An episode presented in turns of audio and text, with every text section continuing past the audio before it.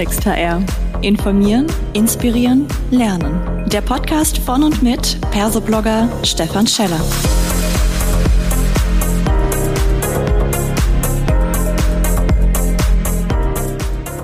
Hallo und herzlich willkommen zu einer weiteren Ausgabe von Klartext HR.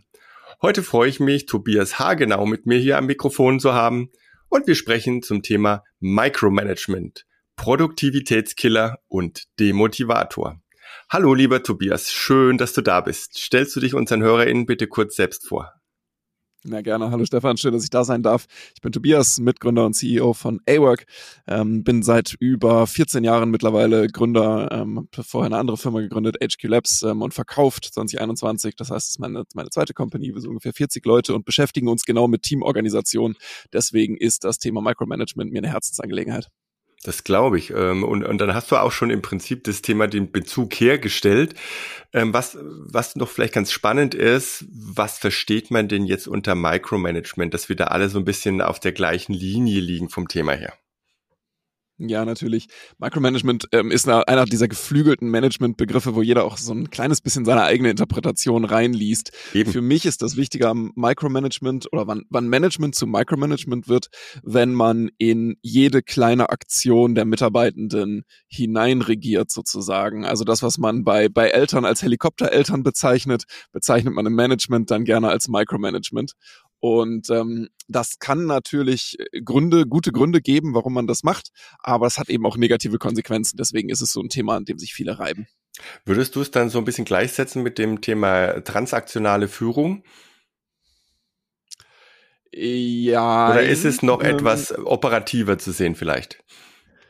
Ja, und transaktionale Führung ist ja ein ist ein sehr neutraler Begriff, also ist nicht so mhm. negativ mhm. behaftet wie das Micromanagement. Transaktionale Führung bedeutet, ich habe vielleicht auch Mitarbeitende, denen ich nun mal die genauen Arbeitsschritte vorgeben muss, weil es mein, mein, mein Arbeitsprozess einfach hergibt mhm. und erfordert, dass diese mhm. genaue Einhaltung jeder einzelnen Transaktion wirklich stattfinden muss. Das sind sehr spezielle Prozesse und dann ist das vielleicht ein sehr gerechtfertigtes, neutral formuliertes Werkzeug, um sicherzustellen, dass nichts schief geht.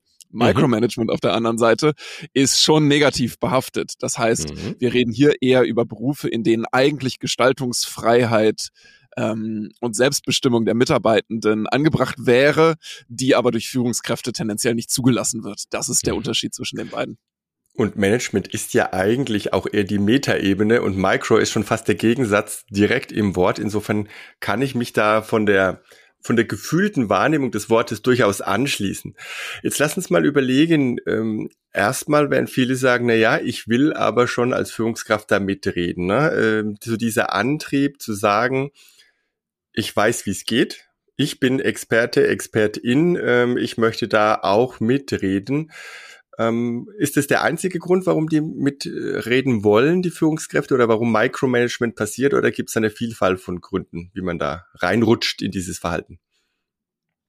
Das ist wie, wie so vieles im, im, im dem typischen Managementbereich ganz oft in der in der Psychologie der der der ähm, Führungskräfte verortet und Micromanagement entsteht ganz oft aus Angst ähm, die Kontrolle zu verlieren über mhm. die Arbeit der Mitarbeitenden. Mhm. Und das ist immer eine Mischung aus äh, Angst vor dem Kontrollverlust, Angst davor, den oder die Angst davor, einfach das Nicht-Zutrauen der äh, vielleicht verantwortungsvollen Aufgaben den Mitarbeitenden gegenüber mhm. und dann zu guter Letzt der große Druck, selber für das Ergebnis eines Teams verantwortlich zu sein, aber darauf vertrauen zu müssen, dass andere Leute dieses Ergebnis produzieren müssen.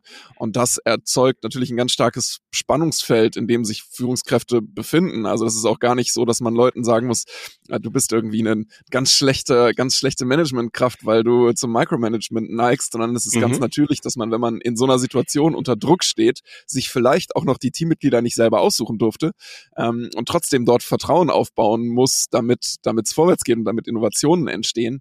Ähm, das ist eine ganz schwierige Situation und dann mhm. dazu zu neigen, ganz genau hingucken zu wollen, weil man es sich anders einfach nicht traut.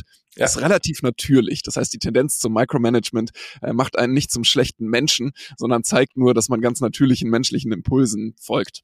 Das ist doch schon mal auch ein, ein, gutes Statement. Und wenn man jetzt mal so ein bisschen auf den Remote Work äh, Boost, der durch die Corona-Pandemie ja auch mit ausgelöst wurde, wenn man da mal drauf schaut, Ist das Thema Loslassen jetzt eigentlich schwieriger geworden oder nach dem Motto, ja, wir mussten es ja da eh, wir haben es jetzt gelernt, es fällt uns leichter, eben nicht in den Micromanagement-Modus zu verfallen. Wie ist so deine Erfahrung da? Meine Erfahrung ist, dass die Tendenz im Allgemeinen in die andere Richtung geht. Durch die mhm. größere Entfernung ähm, und das Neulernen von Kontrollmechanismen in einem Remote-Setup versus in einem On-Site, man begegnet sich ähm, Setup.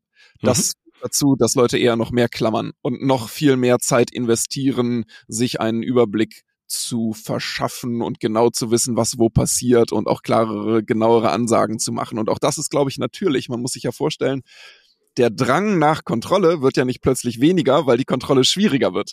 Mhm. Der Drang bleibt der gleiche und ich muss viel mehr Zeit investieren, um auf das gleiche Kontrolllevel zu kommen. Also kriege ich noch mehr Panik und, und greife noch fester zu.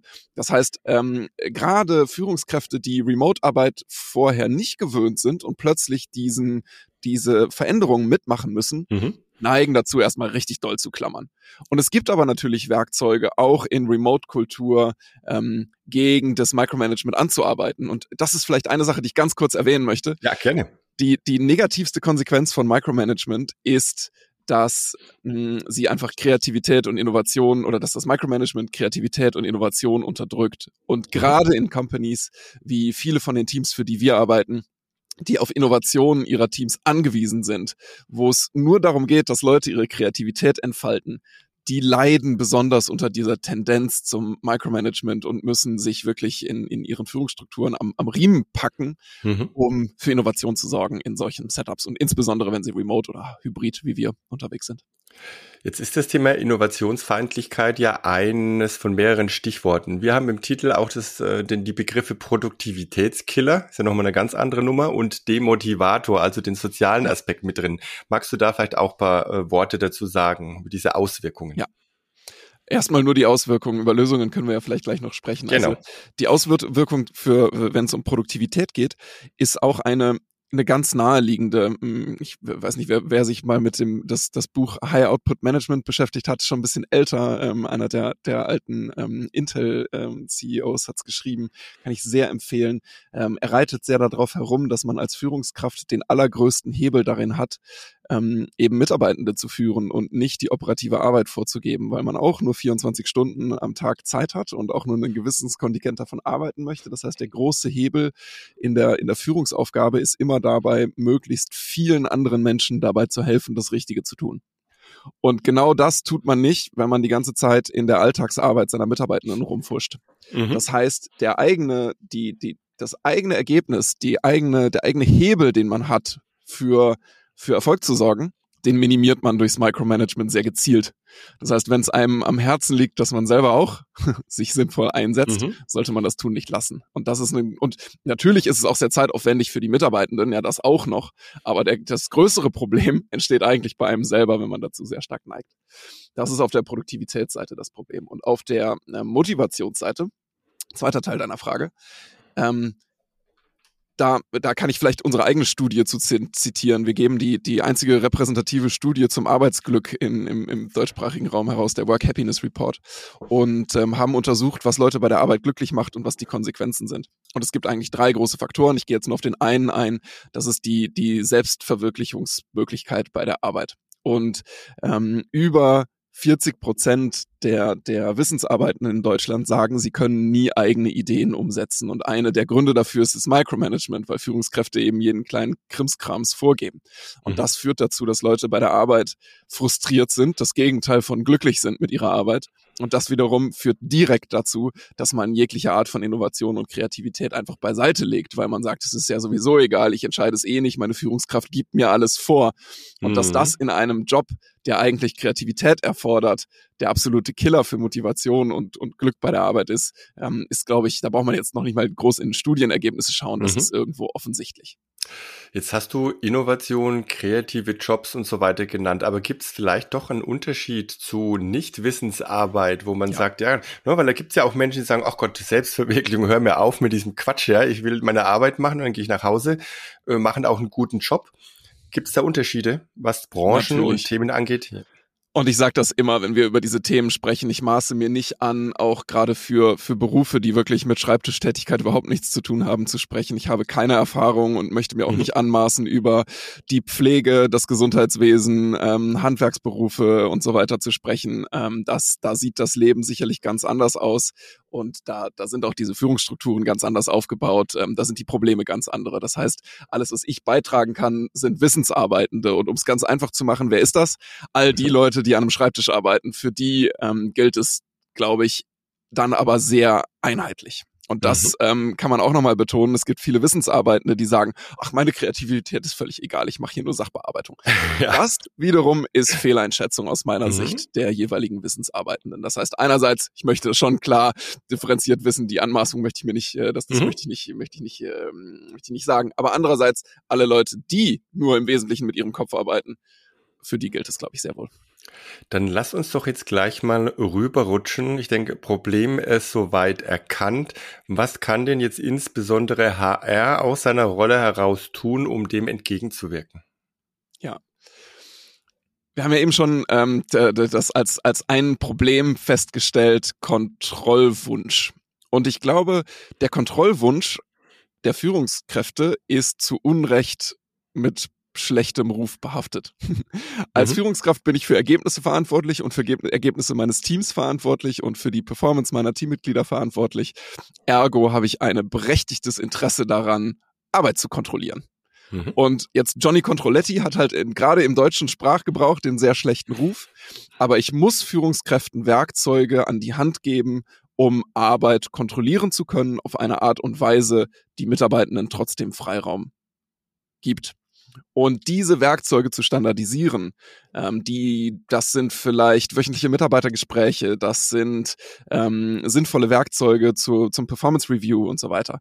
Das ist klassische HR-Aufgabe oder eben ja, Führungsaufgabe in, im, im HR-Bereich, für solche Werkzeuge und Transparenz zu sorgen und dann Führungskräfte dabei zu coachen und zu entwickeln, diese Werkzeuge richtig einzusetzen und nicht darüber hinaus doch noch im Alltag andauernd nachzufragen, um es ganz banal ähm, auszu mhm. auszudrücken. Das ist das eine.